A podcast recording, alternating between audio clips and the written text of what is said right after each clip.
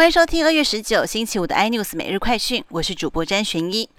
新闻重点先带您关注：中科院研发的腾云无人机在周四台东发生的坠毁意外，第一时间中科院封锁现场，并且对外说明是控制系统出了问题。专家分析了，腾云不排除是受到了无线电干扰，不过真的还好，坠落地点距离最近的民宅只有一公里，没人伤亡，是不幸中的大幸。再来关注，这是追查肺炎疫情源头。世卫的组织专家有了新说法了，呃，他们现在认为说呢，可能会是借由华南海鲜市场非法野生动物的交易传播，同时也表示了中国一直宣称病毒是由冷冻食品传入的说法，现在世卫不跟进，等于是直接打脸中国。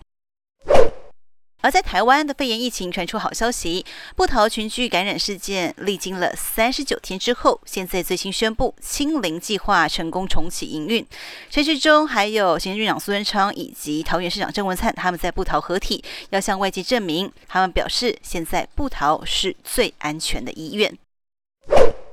产业焦点带您看到，全球的晶片荒让美国尝到当初推动水平分工模式的苦果。美国的半导体协会写信给新任的美国总统拜登，希望政府可以提供更多的税务优惠以及补助，要盼美国可以全力发展三纳米以下的先进制程。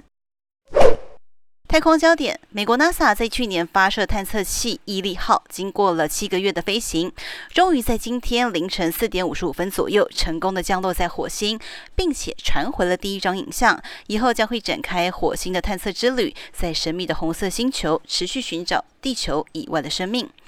更多新闻内容，请锁定有线电视八十八 M D 五零四 iNews 最终晚报，或上 YouTube 搜寻三立 iNews。感谢台湾最大 Park 公司声浪技术支持。你也可以在 Google、Apple、Spotify 还有 k i c k b o x 收听最新的 iNews 每日快讯。